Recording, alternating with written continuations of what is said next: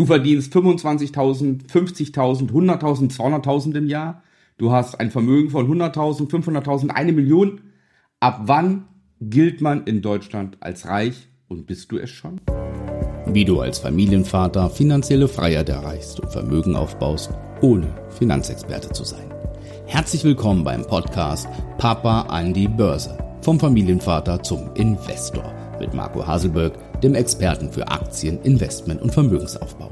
Ich mache diese Episode aus aktuellem Anlass. Ich habe genau heute einen Bericht gelesen in Zusammenarbeit mit Statistischem Bundesamt, Handelsblatt und äh, dem sozioökonomischen Panel. Ja, und da und äh, die beschäftigen sich mit der Frage, ab wann ist man reich und ab wann gilt man als reich in unserem Land. Und ähm, es hat mich schon sehr interessiert, weil ja natürlich immer eine Diskrepanz ist zwischen einmal dem subjektiven Empfinden, ich fühle mich reich, und dem objektiven bin ich es überhaupt. Oder umgekehrt, ich fühle mich arm, subjektiv gesehen, weil ich mir nicht das leisten kann, was ich mir leisten würde. Ich gelte aber objektiv als reich. Ähm, sehr, sehr interessant. Ähm, ich habe es mir hier mal aufgeschrieben, deswegen lese ich es ab und zu mal ab. Ja, und zwar das Statistische Bundesamt ermittelt im Jahr 2018, dass jeder Deutsche im Schnitt über ein Vermögen, über ein Nettovermögen von 162.600 Euro verfügt. Nettovermögen heißt, ich habe es auf der hohen Kante, abzüglich aller Darlehen, Kredite, Dispo etc., was ich so habe. Ja, also reines Nettovermögen. Und wenn man das erstmal hört, denkt man, das kann gar nicht sein. Ja, also guck mal in deinem Umkreis.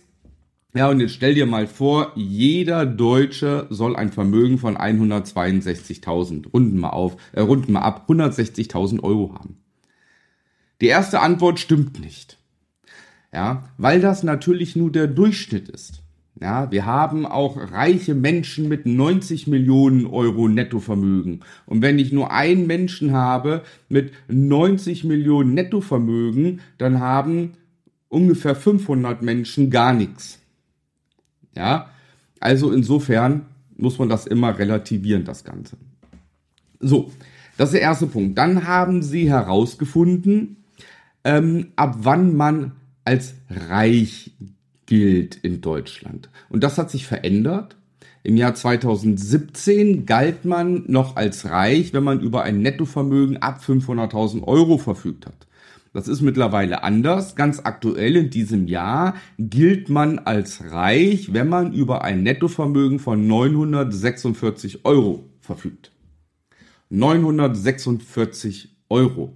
Und das nach der Corona-Krise, das jetzt mit dem Krieg Ukraine-Russland, ist dennoch der Betrag von 500.000 Euro auf 946.000 Euro angewachsen. Und mit 946.000 Euro gilt man als reich, weil man ab diesem Betrag zu der Oberschicht gehört, nämlich zu den 10% der Bevölkerung. Ja, das heißt 10% der reichsten Menschen in Deutschland haben ein höheres Nettovermögen ähm, als 946.000 Euro. So, also das hat sich schon mal extrem, ja fast verdoppelt sogar extrem geweitet. Andere interessante Zahlen. Zu der obersten Schicht von 1% gehörst du ab 4 Millionen, zu den reichsten 5% ab 1,5 Millionen. Die reichsten 10% hatten wir schon mit den 946.000 Euro. Und jetzt kommen wir wieder zurück auf das Durchschnitt, auf den Durchschnitt, auf das Durchschnittsvermögen von 162.000, was 2018 war, ist jetzt spannend. Jeder, der über ein Nettovermögen von 130.000 Euro verfügt, gehört zu der reichsten Hälfte unserer deutschen Bevölkerung. So, und jetzt gibt es zwei Sachen. Zum einen, die Leute, die wenig bis gar nichts haben, für die ist das unvorstellbar, 130.000 Euro. Wenn man jetzt mal schaut, wie viele Menschen eigene Immobilien besitzen, ja, und ähm, Jetzt schaut einfach mal, du besitzt eine Immobilie, sei es eine Eigentumswohnung für 200.000 Euro oder ein Haus für 300.000 Euro. Und jetzt schau einfach mal zwei Dinge nach. Zum einen, wie hoch ist der derzeitige Schuldenstand noch, der Darlehensstand, den du äh, tilgen musst, ja, der Annuitätenbetrag, wie hoch ist der? Und dann versuch mal herauszufinden, geht ganz gut über äh, Immowelt zum Beispiel, die Immobilienbewertung über Immowelt, die ist auch kostenfrei. Ja, ähm, schau mal nach, was dein Haus auf dem derzeitigen Immobilienmarkt wert ist oder deine Wohnung. Und da kommt bei ganz, ganz vielen Immobilienbesitzer nämlich diese 130.000 Euro raus. Und wenn Sie die Immobilie privat oder äh, besitzen oder vermieten, ist es längstens nach zehn Jahren ähm, steuerfrei veräußerbar. Ja? Und daher kommt auch dieser hohe Betrag zustande von 130.000 Euro oder auch aus dem Jahr 2018 die 162.000 Euro, weil das größte Vermögen sind drei Sachen. Das sind Immobilienwerte, das sind Unternehmenswerte und das sind Kapitaldepots, zum Beispiel Aktien, ETFs. Ja, und das haben wir an anderer Stelle schon mal gehabt. Ja, wie kann man reich werden? Es gibt nämlich nur drei Dinge, um reich zu werden, nämlich mit Immobilien, mit Unternehmertum oder mit Aktien. Ja, mit Assets. Muss nicht Aktien sein, können auch ETFs sein, Rohstoffe sein, etc. Teilweise auch Sachwerte. Aber nur dadurch funktioniert das Ganze.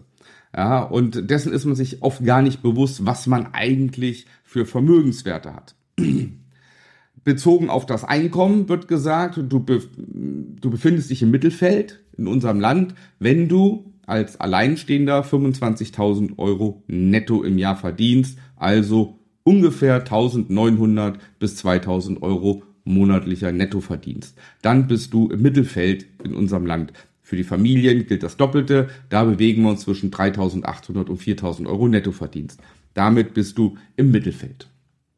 So.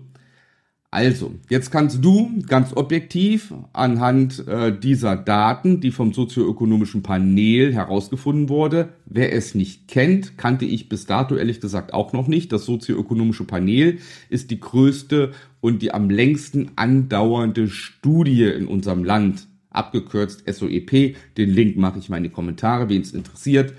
Die forschen und äh, haben die Studie seit 1984 laufen mit Sitz in Berlin. Sehr, sehr interessant.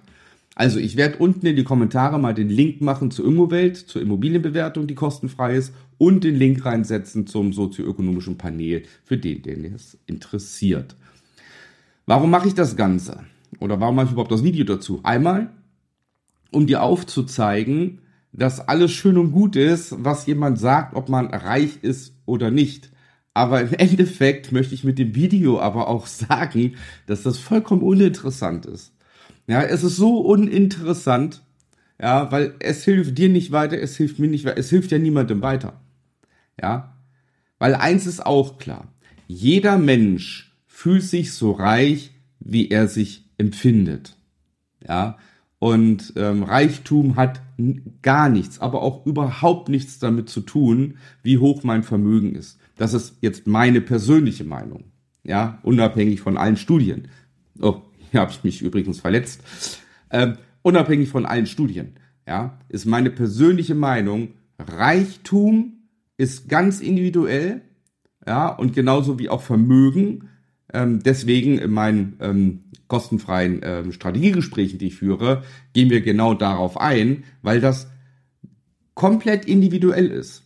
Ja, der eine fühlt sich reich und vermögend, wenn er ein Haus hat, der andere fühlt sich reich und vermögend, wenn er von Liebe umsorgt ist und äh, kann sich im Alltag alles leisten, was er möchte und und und ist ganz vielfältig. Ja, die Definition Deswegen klären wir die auch in einem kostenfreien Strategiegespräch. Kannst du dich gerne bewerben unter www.marcohaselböck.de und dann schauen wir, ob und wie ich dir weiterhelfen kann.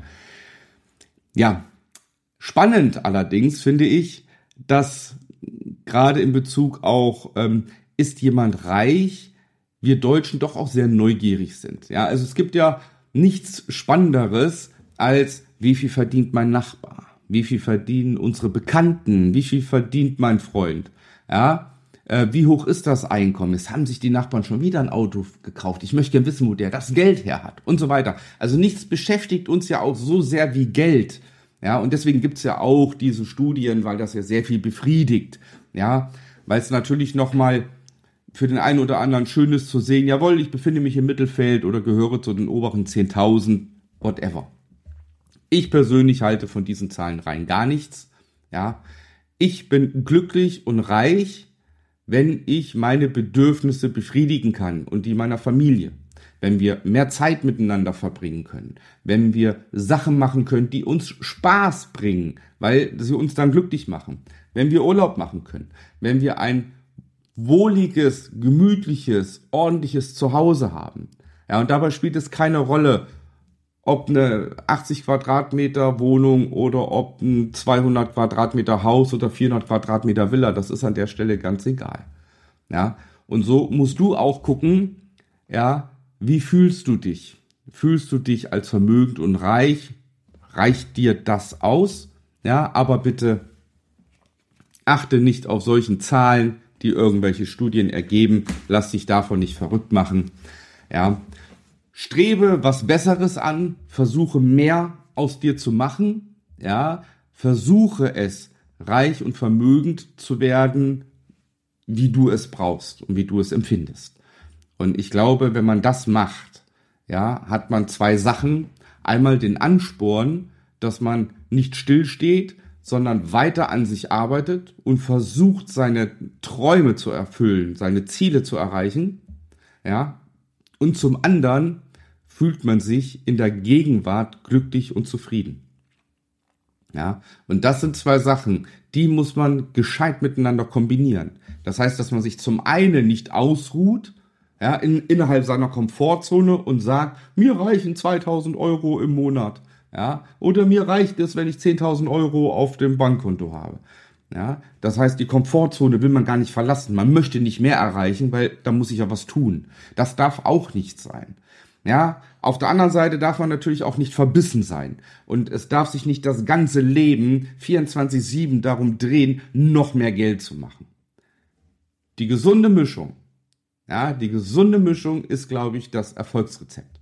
Und dabei immer menschlich bleiben, ja, charakterlich fein bleiben. Das finde ich ist auch ein ganz bedeutender Aspekt auf dem Weg vermögend zu werden. In diesem Sinne, ich hoffe, es hat dich interessiert, das Video. Ich würde mich freuen, wenn du meinen Kanal abonnierst, wenn du das Video likest ähm, oder die Podcast-Folge ähm, abonnierst, äh, meinen Podcast abonnierst. Und ja, wir hören und sehen uns wieder. Bis dahin, alles Liebe, bleib gesund, dein Mann.